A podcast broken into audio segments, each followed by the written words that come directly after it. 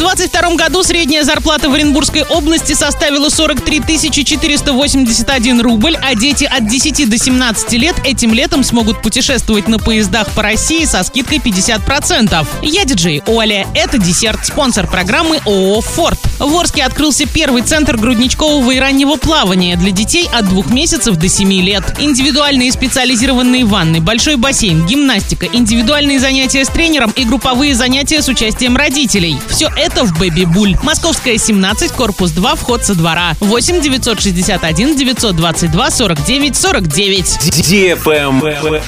News. Средняя зарплата в Оренбургской области по итогу 2022 года составила 43 481 рубль. По сравнению с 2021 годом этот показатель увеличился на 13,9%. Однако с учетом инфляции средняя реальная заработная плата сократилась на 0,7%. Самый высокий уровень зарплат в 2022 году наблюдался в добыче полезных ископаемых – 79 703 рубля, финансовой и страховой деятельности – 60 тысяч рублей, обрабатывающем производстве – 51 тысяча. Достаточно низкая средняя заработная плата в Оренбургской области в сферах медицины, спорта, культуры и образования. Деятельность в сфере здравоохранения и социальных услуг, спорта, культуры, организации развлечений оценивается в 39 тысяч рублей. Образование в 34 тысячи. Самый низкий уровень средних зарплат в торговле, строительстве, сельском хозяйстве и общественном питании.